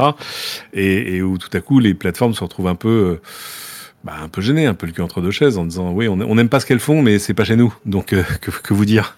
Ouais, et euh, là, pour le coup, Twitch euh, fait quelque chose qui est, qui est assez gonflé parce qu'en plus, ça peut leur rapporter quand même, enfin, non, quelques ennuis, non, ils restent maîtres de ce qui se passe sur la plateforme. Euh, c'est d'ailleurs, euh, c'est d'ailleurs lié évidemment, là aussi, euh, je suis désolé, on n'en sort pas, mais évidemment à la, à la guerre en, Ukra- en Ukraine et aux médias russes potentiellement, même si c'est pas eux qui sont visés spécifiquement. Toujours dans les réseaux sociaux, le réseau social de Donald Trump, de Trump Media Group, Truth Social, a- est, est disponible depuis maintenant une dizaine de jours et il a chuté dans l'App Store, ce qui n'est pas si surprenant que ça. Euh, évidemment qu'il va y avoir plus de bruit euh, sur le, le réseau au moment de son lancement. Un peu après, il va retomber dans le dans le l'inconscient collectif, on va dire. Mais ce qui est vraiment notable, ce qui est vraiment notable, c'est euh, le, le fait que, alors deux choses. D'une part, les gens qui sont sur liste d'attente sont toujours sur liste d'attente. C'est-à-dire qu'en euh, presque deux semaines, ils n'ont pas réussi à inviter tous les gens qui étaient sur liste d'attente, ou même pas une partie euh, sensible, enfin une partie notable. Donc ça, c'est un élément qui peut peut-être pousser à se poser des questions sur la santé du réseau. Et l'autre élément qui est beaucoup plus important, évidemment, c'est le fait que Donald Trump n'a toujours pas posté quoi que ce soit sur son réseau, au-delà de son premier tweet euh, qui était un petit peu anecdotique. Mhm. Et c'est d'autant plus notable qu'on est au milieu, évidemment, d'une crise internationale euh, sur laquelle il aurait pu capitaliser pour amener des gens vers le réseau. Et il a préféré. C'est pas qu'il s'est pas du tout exprimé. On pourrait penser qu'il se fait tout petit vu ses liens avec le, le Kremlin. C'est pas le cas. Euh, il a, il s'est exprimé sur les médias traditionnels. Donc il est allé à la télé, euh, ce genre de choses, et il n'a pas du tout, euh, entre guillemets, troussé, tweeté sur son réseau. Ce qui aurait pu, on le faisait remarquer après l'épisode où on en avait parlé, euh, ça aurait pu être un moyen d'un petit peu contourner le, euh, le ban sur Twitter, parce que s'il trousse quelque chose et qu'on prend une photo d'écran et que plein de gens se mettent à le diffuser sur Twitter, c'est un petit peu plus compliqué de faire supprimer ce contenu-là que s'il il tweet directement sur Twitter en son nom. Donc ça aurait pu lui permettre d'utiliser ça comme euh, plateforme. Et visiblement, il ne l'a pas fait. Euh, L'article d'Axios qui parlait de cette question notait que c'est pas la première fois qu'il a, euh, qu'il a promis euh, une activité importante sur une de ses initiatives. Il parlait de Fund Anything, qui est un petit peu plus ancien, mais qui est une plateforme de financement participatif sur la, à laquelle il avait promis de faire des, de, proposer du contenu régulièrement. Bon, au bout de quelques semaines, il avait, il s'était désintéressé de ça. Il, a il avait été faire d'autres choses. Ce qu'on en retient, c'est que Truth Social, bah, en 15 jours, alors ça ne veut pas dire que ça n'arrivera jamais, mais en 15 jours, euh, il s'y passe pas grand-chose et lui, il n'y est même pas. Donc, euh, C'est étonnant parce que ça, on pensait que c'était quand même euh, d'abord la première condition du succès, parce qu'en fait, on attendait de voir sur quel euh, sur quel réseau social euh, il allait euh, il allait se, se, se rabattre euh, après avoir été exclu. Il y a quand même maintenant assez longtemps quand même des autres, et, euh, et je pense que ça fait partie des choses qui, qui négociaient. euh, euh, tu vois, pied à pied, parce que évidemment, euh, si tu crées un réseau social conservateur aux États-Unis, avoir Donald Trump comme tête de gondole, c'est pas mal. Euh, mais euh, je sais pas, c'est bah, quand qu'il y en a même. eu euh, plusieurs. Il y a eu Parler, il y a eu euh, merde, je sais plus comment il s'appelle l'autre. Bref, il y en a eu plusieurs. On s'est dit ah bah c'est là qu'il va Getter, etc. C'est là qu'il va aller. Et on s'est dit ah bah non, c'est Truth donc qui appartient à Trump Media Group. Et là c'est le sien, c'est celui qu'il attendait pour vraiment euh, s'y consacrer. Et visiblement. Et, euh, et rien, et rien, comme souvent. Mais c'est vrai que ça arrive en plus à un moment où, euh, où euh, même euh, les fans de Trump commencent à se compter euh, dans, des nombres de moins en moins intéressants. C'est-à-dire que même Alors, aux- pour États-Unis, la, la présence dans le ouais. parti républicain reste importante. hein. Il a presque le parti républicain entier ses. Enfin, il, le- il, il a une grosse partie du contrôle sur le, sur le parti. Je ne sais pas si on peut dire qu'aux États-Unis, il, il a moins de, de présence quand même, si? C'est compliqué. Je pense qu'il y a une lassitude euh, et euh, à le voir quand même un peu en boucle, toujours sur les mêmes sujets. euh, je pense qu'il est temps qu'il se remette au golf. Oui, bon, ça, on serait tous d'accord idéalement, mais peut-être aussi qu'il a décidé de se faire un peu moins. Il s'est dit, c'est pas le moment de se lancer dans le truc avec ce qui se passe en Ukraine. Encore une fois, vu ses, Ah bah, ses liens avec, avec le Kremlin. ça, ça, ça l'a jamais arrêté jusque-là. hein. C'est ça, c'est ça qui est surprenant. hein, Mais bon. La décence n'est pas un truc qui, qui, l'a- qui, qui lui a posé des problèmes particuliers jusque-là. Euh, un, un autre euh, sujet qui me paraît intéressant, c'est une initiative de sociétés spécialisées dans la sécurité informatique, Cloudflare, euh, Cloudflare, Cloud, pardon, c'est compliqué. Cloudflare, Cloud- CrowdStrike voilà. et Ping Identity qui se sont euh, unis dans une initiative qui s'appelle le Critical Infrastructure Defense Project et qui va offrir leurs services à euh, des, des, euh, organisations d'infrastructures critiques pour les aider à sécuriser leurs systèmes informatiques. C'est intéressant en soi, mais c'est également hyper intéressant parce que euh, il y a une semaine, je crois, on parlait d'une ONG qui, en France, allait s'atteler justement à exactement cette tâche, euh, qui était donc l'idée de, euh, c'était il y a une ou deux semaines, qui était l'idée de d'aider d'autres ONG, en l'occurrence, à sécuriser leur système informatique, étant donné que c'est devenu hyper compliqué. Et du coup, c'est un besoin qui clairement existe, le besoin d'aider certaines organisations à se sécuriser quand c'est pas leur métier. Et en France, il y a une ONG qui est, euh, qui, est sortie de terre. Euh, ça a été la forme de l'initiative. Et aux États-Unis, c'est un ensemble d'entreprises qui créent un projet commun. Bon, j'ai trouvé ça anecdotiquement euh, rigolo. Non, non, c'est- intéressant. Alors là, là, en l'occurrence, c'est quelque chose qu'ils offrent à des à des sociétés qui euh, ou des organisations, c'est-à-dire quand c'est des hôpitaux ou euh, ou des fournisseurs d'eau, d'électricité, etc. Dont, dont tu pourrais supposer qu'ils ont déjà un peu le dossier sous le coude. Tu vois ce que je veux dire? Mm. C'est-à-dire que euh, si tu fais partie, en gros, tu fais partie d'une d'une infrastructure à la fois sensible, indispensable, essentielle, etc.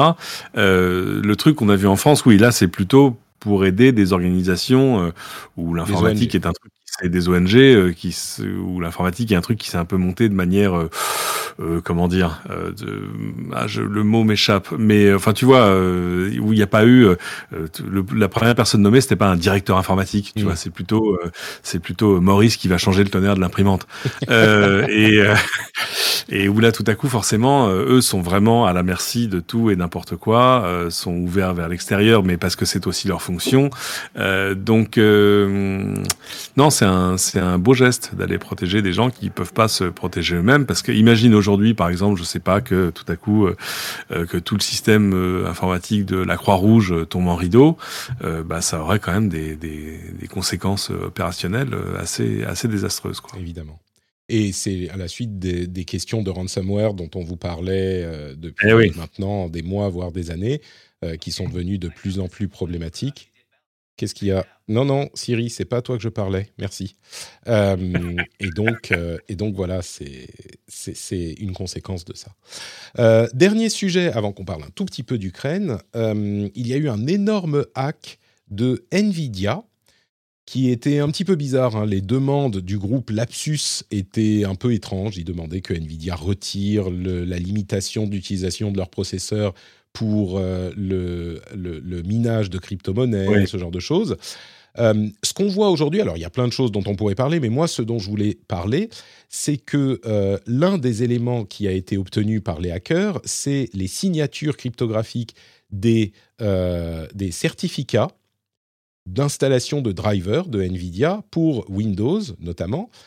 Et ce que ça veut dire, c'est que désormais, n'importe quelle euh, société ou acteur malveillant qui a accès à ces certificats ou aux signatures peut se faire passer pour NVIDIA, par NVIDIA, pour faire installer quelque chose sur Windows sans que Windows s'aperçoive que c'est un petit peu euh, étrange. Ça veut dire que quand vous installez le programme ou le driver, euh, le Windows va vous dire ah bah ça va, c'est quelqu'un qu'on connaît, c'est Nvidia, pas de problème, et donc vous allez lui faire confiance. Évidemment, si on regarde, on peut peut-être s'apercevoir que c'est un certificat signé pour Nvidia, mais qui n'a rien à voir avec Nvidia dans le logiciel que vous installez. Donc là, ça met un petit peu la puce à l'oreille. Mais d'un autre Mhm. côté, c'est euh, très préoccupant parce que évidemment, Microsoft pourrait euh, mettre ces, ces certificats sur la liste de ceux auxquels ils ne font plus confiance, mais du coup, on ne pourrait plus installer les drivers NVIDIA eux-mêmes, puisqu'ils sont signés par les certificats NVIDIA. Alors Eh oui. évidemment, euh, on va modifier les, les certificats, mais ça va prendre un petit moment euh, avant que ça soit mis en place. Donc, euh, c'est c'est un petit peu le cauchemar dans le domaine de la sécurité informatique quelqu'un qui obtient des certificats déjà utilisés et bien connus, bah, ça pose des gros problèmes. Quoi. Bah, c'est, coup, c'est comme si tu chopes le chéquier et le tampon d'une entreprise, tu vois. C'est un peu, si c'est tout à coup, c'est toi qui signes les chèques. Voilà. Exactement. Euh, on me demande dans la chatroom, tout le monde peut l'utiliser, seuls ceux qui ont volé le certificat, non? Oui, tout à fait. Mais euh, ceux qui ont volé le certificat, ils euh, sont tout, j'imagine qu'ils ne vont pas le garder pour eux pour rien en faire. Ils vont le vendre au plus offrant ou ce genre de choses. c'est, pas, ça, peut être utilisé par d'autres en fait. C'est ça le principe. Alors, on a inventé la, la, la, révocation de certificat pour ça, c'est un faux problème. Pas tout à fait, parce que eh. si les certificats sont révoqués, comment on installe nos drivers NVIDIA? Alors oui, NVIDIA va, signer, va signer ces euh, certificats différemment, mais ça prend un moment. Euh, la question, c'est dans cette période euh, où on est, ça va prendre, j'en sais rien moi, quelques jours, une semaine, deux semaines, pour mettre à jour tout l'écosystème des drivers NVIDIA, il n'y en a pas qu'un peu. Et pendant ce temps, est-ce que Microsoft doit euh, invalider le certificat, peut-être que c'est la meilleure solution, mais ça dépend de est-ce qu'il est beaucoup utilisé, euh, est-ce qu'il y a déjà des vraies menaces qui sont euh, implémentées, est-ce qu'il faut, il faut trouver l'équilibre entre l'utilisation frauduleuse du truc et les risques que ça pose, enfin les problèmes plutôt que ça pose de l'invalider? Alors, bah écoutez, je crois que c'est à peu près tout pour le truc général, mais j'ai quelques informations vraiment intéressantes sur euh, la guerre en Ukraine et vraiment les aspects tech de la guerre en Ukraine. Euh, j'en parlais sur Twitter, j'ai eu quelques commentaires un petit peu désobligeants sur la manière dont on a traité euh, ce sujet la semaine dernière. étrangement, ça semblait être des gens qui étaient pas tout à fait d'accord avec la caractérisation du conflit en tant que guerre et les responsables de, ce, de cette guerre. J'ai eu quelques commentaires sur iTunes, ce genre de choses qui est problématique parce que iTunes sert euh, beaucoup, mais eh c'était évidemment une minorité. Euh, je suis désolé de dire aux personnes qui ne sont pas euh, contentes de la manière dont je traite cette guerre que euh, c'est pas vraiment négociable quand il y a des, des, choses graves qui se passent comme ça. Euh, d'une part, bon, évidemment, on en parle dans l'émission, euh, ça, c'est pas moi qui fais l'actu, mais d'autre part, euh, il y a des, des, choses sur lesquelles il n'y a pas vraiment deux manières de les voir. Il y a une bonne manière et une fausse manière. C'est pas souvent que vous allez m'entendre dire ça. moi qui suis. hein? C'est quand même un petit peu ma profession de foi, cette façon de prendre le problème par tous les côtés. En l'occurrence, ça s'applique pas. Là, il n'y a pas beaucoup de côtés. Hein. Il n'y a pas. c'est ça. Un petit le, peu... là où, sauf, quand tu, ce que tu lis sur Twitter, où des gens tombent dans une espèce de relativisme ou de, ou de, on n'a pas beaucoup de, on n'a pas une bonne traduction pour le what, whataboutism, tu vois, genre, ah bah oui, mais alors si c'est ça, alors il faut revenir à Vercingétorix. euh, non, non, non, non, non, il n'y a pas besoin. Donc si tu veux, et moi je sais, je sais c'est un truc dont j'ai souffert aussi euh, à LCI, etc. Euh, D'un coup, les gens qui te disent, en gros, tu vois, stay in your lane, genre, euh, ah bah non, mais euh, c'est beaucoup moins rigolo quand euh, vous parlez plus d'iPhone. bah oui, je, je, je, voilà, nous sommes des êtres entiers et puis et il y a surtout que on, va le voir là, il y a, y a plein de sujets qui sont connexes à notre petite expertise. Mais et puis là, il n'y a pas, voilà, veux, on, on, se retrouve souvent face à des situations, des conflits, des machins, des personnalités, des trucs où tu dis bon, ah, non, mais après, si on est super empathique, on peut peut-être comprendre pourquoi il a fait ça, etc. Là, non. Là, il n'y a pas. Là, là, on est dans l'agression délibérée. Euh, moi, j'ai des amis, d'ailleurs, des gens que je connais, que j'ai rencontrés à l'origine dans la Silicon Valley et, qui, euh, qui sont en Ukraine, etc. Enfin, c'est euh, c'est terrible, quoi. C'est voilà, moi, ça me. Je crois que oui, c'est même pas la peine de non, non, non. Le, Je crois qu'on est. Euh, si, si, on n'est pas d'accord sur le constat, c'est pas la peine qu'on se parle. C'est ça. C'est l'un des rares cas où euh, voilà. je vais dire aux gens, écoutez, je suis désolé, là, euh, il n'y a pas vraiment besoin de discuter. Et d'ailleurs, si euh, ce route s'arrête ensemble. Voilà. Ce, ce, qui est hyper intéressant, c'est qu'on en parlait la semaine dernière. Il y a une sorte d'unité absolument invraisemblable de l'ensemble du monde occidental et même au-delà dans la condamnation de l'attaque. Et ça se retrouve dans le domaine de la tech, qui est quand même celui qui nous intéresse et dont on parle essentiellement, avec euh, la semaine dernière, on disait, bah, il y a une bonne partie de, euh, du monde qui a euh, imposé des sanctions de diverses natures à la Russie. Eh bien, ça s'est largement étendu à la tech. C'est plus seulement Mhm. des choses comme bah, Twitter est bloqué en Russie par le fait de, des autorités russes, ou Facebook est bloqué ou ralenti, ou ce genre de choses. Là, on a carrément l'ensemble des acteurs, mais vraiment, enfin, je crois qu'on peut compter sur le doigt d'une main euh, ceux qui n'ont pas encore pris l'initiative de bloquer. Ah, écoute, il y a certains fabricants, il y a certains constructeurs de yachts, par exemple. Non, je plaisante. euh, qui ont donc euh, euh, décidé de ne plus vendre leurs services ou leurs produits euh, en Russie. Et ça s'étend jusqu'aux jeux vidéo, c'est-à-dire que ça a pris chaque jour, on en apprenait sur des nouveaux. Alors au début, c'était euh, les grands acteurs de la tech en général. D'ailleurs, entre parenthèses, ça ne représente pas une énorme partie de leurs revenus. hein. donc euh, je ne dis pas que c'est pour ça qu'ils acceptent de le faire, mais c'est notable tout de même. Ça représente 1 à 2% des revenus globaux pour les GAFA, en gros, les- le, le business en Russie. Mais il n'empêche, tous se sont mis à arrêter de vendre leurs produits et leurs services en Russie, y compris les acteurs du jeu vidéo. Euh, on a la, plupart euh, des sociétés, des constructeurs et des développeurs qui ont arrêté euh, toutes leurs transactions, y compris les microtransactions, en Russie. Donc vraiment, une chose à retenir dans ce qui a à voir avec la tech, mais qui se retrouve ailleurs évidemment, on, on le suit assez dans l'actualité, il n'est plus vraiment possible de faire des choses qui ont li- lien avec la tech en Russie. Enfin, c'est en tout cas beaucoup plus difficile. Euh, un autre sujet que j'ai trouvé très intéressant, c'est la manière dont Twitter a banni un réseau d'une centaine de comptes qui essayaient de pousser un hashtag euh, favorable à Poutine, qui est I stand with Putin. Et très rapidement, ils ont trouvé les comptes. C'était des comptes qui étaient euh, bah, ce qu'on imagine quand on pense aux comptes de trolls, des fermes de trolls, avec très peu d'activité avant ça, ou alors des trucs qui étaient clairement artificiels, et qu'ils ont très rapidement repéré et qu'ils ont banni.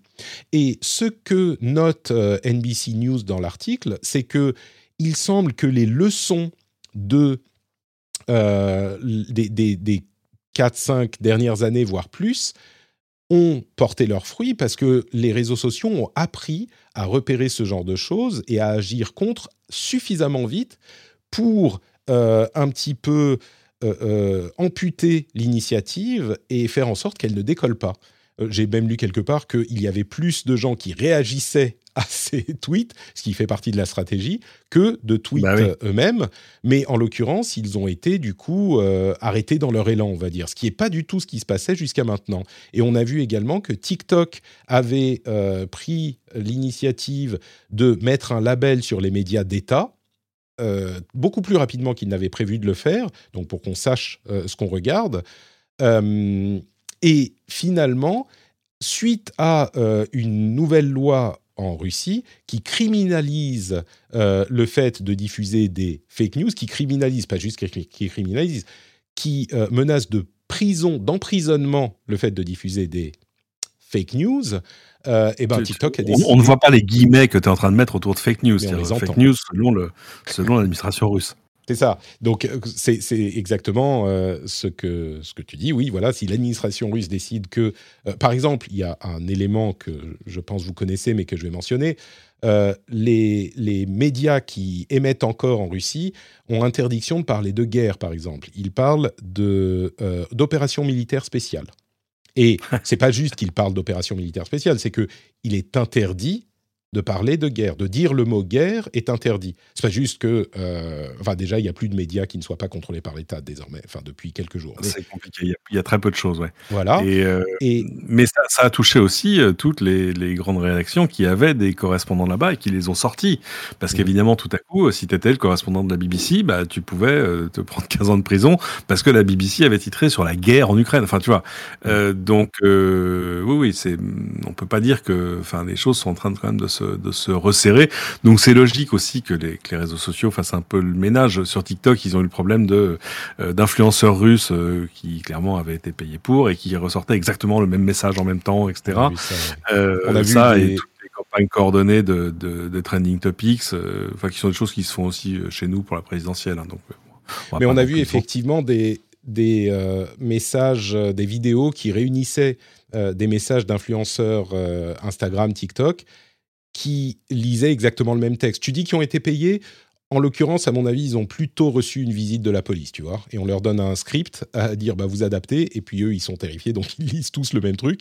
Euh, en plus, c'est des jeunes. euh, Enfin bon, vraiment. euh. Bref, donc TikTok a suspendu son outil de live stream et même la mise à jour de nouveaux contenus de Russie suite à cette loi. Donc on ne peut plus poster sur TikTok depuis la Russie.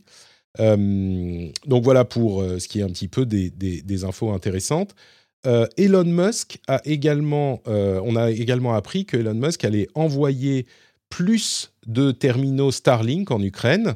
Et à ce propos, je voudrais mentionner, alors dans l'épisode précédent, pour ceux qui l'ont pas écouté, certains nous faisaient proposer l'idée que il était euh, risqué de parler publiquement du fait qu'on avait activé Starlink en Ukraine et qu'on envoyait des terminaux parce que tout à coup les Russes allaient les, les trouver. Et suite à ça, euh, enfin suite à ça, pas du tout, mais, mais quelques jours après, on a euh, eu Elon, écoutant le, le rendez-vous tech, comme toutes les deux semaines, s'est dit c'est vrai, Patrick a raison. on a, bah, on- en fait, on a entendu euh, le fait que euh, l'utilisation de Starlink pouvait mener les, les, les- les forces russes à trouver les, euh, les, les, les- les antennes euh, par repérage. Enfin, je ne sais pas exactement comment ça marche techniquement. Mhm. Et donc, certains m'ont dit Ah, ben voilà, tu vois, évidemment qu'ils auraient dû être discrets. Euh, je pense sincèrement que même si les forces russes ont montré à, à quel point elles n'étaient pas préparées à un conflit de cette ampleur, ils auraient su comment trouver les antennes en question sans forcément euh, lire les tweets d'Elon Musk. Euh, je pense que c'est pas parce que Elon Musk a dit OK, je vous en envoie qu'ils les ont trouvés. Euh, et, du coup, ce que ça veut dire, c'est pas qu'il faut plus du tout utiliser Starlink, puisque ça peut, dans le cas d'une de, problèmes d'infrastructure, être le seul moyen de se connecter avec le monde extérieur et Internet. Mais il faut cacher l'antenne quand on l'utilise pas, l'utiliser qu'une heure par jour et pas la laisser tout le temps euh, allumée, etc., etc. Ce genre de choses. Donc, Non, euh, mais la, bon. la réactivité là de, de Musk, ce qu'il a fait sur Starlink, enfin c'est remarquable, c'est-à-dire que coup, euh, non seulement il a livré des antennes, etc., super. Euh, moi, je connais des gens qui l'utilisent. Apparemment, ça marche très bien. Euh, et euh, mais surtout, euh, il a il a adapté le, le produit au terrain, c'est-à-dire que, euh, par exemple, ils ont fait une mise à jour de firmware pour que ça puisse fonctionner à partir de la prise 12 volts d'une voiture. Euh, ils ont débloqué, d'ordinaire, quand tu installes Starlink, c'est une installation euh, fixe chez toi. C'est de l'internet fixe, c'est une antenne satellite sur ton toit. Euh, bah là, coup, ils ont libéré le roaming, c'est-à-dire que le, le, le système ne te jette plus s'il voit que t'as- s'il voit que tu as bougé l'antenne, euh, ce qui permet aux gens de se déplacer. Enfin, c'est euh, voilà. Là, là, il y a toujours l'avantage à être euh, seul maître à bord, fondateur de ta boîte, et c'est toi qui dis comme les, comme les choses vont se passer. Tu ne réponds à personne de, de tes décisions parce que ça permet d'aller vite. Et là, ils sont allés très très vite. Et, et en l'occurrence, on a sou- souvent vu Elon Musk mettre son nez là où euh, il n'aurait pas forcément besoin d'y être et dans des questions internationales qui ensuite se sont révélées pas forcément hyper euh, euh, glorieuses. Euh, en l'occurrence, j'ai l'impression qu'il est assez discret et puis il agit vite. Bon, c'est la, la bonne méthode, quoi. Donc voilà, euh, quelques autres petites notes qui seront dans la newsletter quand elle arrivera. Donc euh, encore une fois, si ça vous intéresse, notepatrick.com. Il y a un profil euh, de Mikhailo Fedorov, Fedorov qui est le, la personne en fait qui a le plus tweeté avec Zelensky et qui a poussé les géants de la Silicon Valley à agir en partie. C'est lui qui était en contact avec Musk, etc. Vraiment intéressant ce portrait euh, qui est sur le Washington Post et une vidéo TED, euh, te- c'est un TED Talk de, euh, qui, a, été- qui- qui a été publié il y a quelques jours de ça. C'est l'analyse de Yuval Noah Harari sur la guerre, guerre en Ukraine. Alors là, on quitte effectivement un petit peu la tech. C'est Ouais. plus c'est plus du tout le domaine de la tech, mais c'est une analyse qui est vraiment, euh, vraiment intéressante et qui sera dans pardon, dans la newsletter. Et euh, Harari est un historien euh, qui a écrit deux ouvrages qui sont, enfin trois ouvrages d'ailleurs, qui, qui, ont eu beaucoup de succès et qui sont hyper intéressants et qui donnent son, sa, vision de la chose. Je vous encourage à aller y jeter un coup d'œil, c'est assez, assez édifiant et on, elle sera dans la newsletter. Donc voilà pour ce rendez-vous tech. Euh, J'espère que vous avez passé un moment, euh, un bon moment avec nous. Instructif. Un, un, instructif, tu dis? Oui. Instructif, oui. Et, et, et divertissant. C'est tout ce qu'on leur souhaite. divertissant. C'est compliqué d'être divertissant. C'est l'une des missions de l'émission. Des missions de l'émission. Toujours, évidemment, en ce moment, c'est un petit peu plus compliqué. Mais oui, l'idée, c'est que euh, vous passez un bon moment en notre compagnie et du coup, vous continuez à écouter pour vous tenir au courant des, des infothèques. Mais bon, là, j'espère qu'on aura fait un bon boulot. Merci Cédric d'avoir été. Mais c'est un plaisir, nous. sans cesse renouvelé. Que te dire? Eh bien, écoute, que me dire? J'aimerais que tu me dises où on peut trouver plus de Cédric Ingrand sur Internet. Ah, plus de Cédric, de Cédric sur Twitter. Et puis, euh, mon podcast préféré à moi, enfin le mien à moi, Les Doigts dans la prise, où on parle de, de voitures électriques, de voitures autonomes, de nouvelles mobilités. Euh, et c'est bien parce qu'en fait, à chaque fois que je viens chez toi, ça me rappelle qu'il faut que je sorte un nouvel épisode. tu ça a presque bien marché la dernière fois. Il a fallu quelques jours parce qu'il était presque en boîte et il a fallu un peu de temps pour le sortir. Mais il a cartonné, j'étais assez ravi. Donc, euh, donc c'est bien. Tu me donnes le, tu me donnes le signal de Ton Cédric, coach. mais il faut que tu enregistres le suivant. Tu es, tu es un excellent coach, Patrick. Oui, coach motivation. Tu sais quoi Je vais encore pousser plus loin la motivation. Uh-huh. Je vais essayer. Oui. Euh, on va essayer de se faire dans les semaines à venir un épisode spécial du rendez-vous tech sur les voitures électriques et autonomes. Euh, et on, le, on, on fera un épisode spécial qui sera publié sur le flux, euh, le flux du, du rendez-vous tech. Qu'est-ce que tu en penses? Bah, écoute, mais ça me semble une excellente idée parce qu'il y a quand même mille choses, il se passe mille choses, il y a mille choses à dire, mille choses à faire. C'est intéressant parce que quand, tu- quand je passe des stations-service euh, à, à 2 euros le litre de, le litre de diesel, euh, ouh, po, po, po, ça fait réfléchir. Et, et avec quand même le problème que euh, on, on peut pas faire un switch over. Tu vois, c'est pas juste ah la nouvelle version de l'iPhone. Non, c'est pas l'iPhone 13 qui remplace le 12. Euh, là, c'est c'est une, une mutation euh, à la fois euh, technologique, euh, industrielle, absolument majeure et, euh, et qui, qui arrive à un rythme qui est déjà extrêmement impressionnant, mais qui est pas prête à prendre la place de comme ça. Voilà. Donc non, non, c'est c'est un, une, c'est une odyssée passionnante qu'on est en train de vivre. Tout à fait. Eh bien, on en parlera plus, peut-être, possiblement. euh, une idée comme ça, euh, hyper Ah, quand tu euh, veux. impromptue. peut-être même qu'on a déjà établi une date pour l'enregistrement, potentiellement. hein. Je ne sais pas. La rumeur de la ville me dit que voilà. Euh, et on se fera ça très bientôt. Pour ma part, c'est NotePatrick sur Twitter, Facebook, Instagram, tout ça. NotePatrick.com pour tous les liens vers tout ce que je fais, y compris le podcast Le Rendez-vous Jeu, où on vous parle de toute l'actu du jeu vidéo, comme on le fait dans le Rendez-vous Tech. Euh, et vous avez aussi dans les notes de l'émission évidemment le lien vers le Patreon, patreon.com slash rdvtech, c'est facile à retenir, ça prend deux minutes, montre en main, si vous hésitez, depuis un certain temps, vous dites ah ouais un jour peut-être machin. Ce soir, vous arrivez chez vous, vous mettez les clés dans le bol, ça fait cling et là vous dites Patrick, cling Patrick et ça va vous prendre deux minutes. Patreon.com/slash rdvtech et vous devenez patriote. Euh, je suis sûr que vous ne le regretterez pas, quasiment. Et bien sûr, le euh, EMA qui arrive très bientôt. Donc, si vous voulez poser vos questions, le lien sera aussi dans les notes de l'émission pour le petit formulaire pour poser vos questions. On vous remercie de nous avoir écoutés. On vous fait de grosses, grosses bises et on se donne rendez-vous dans une petite semaine. Ciao à tous!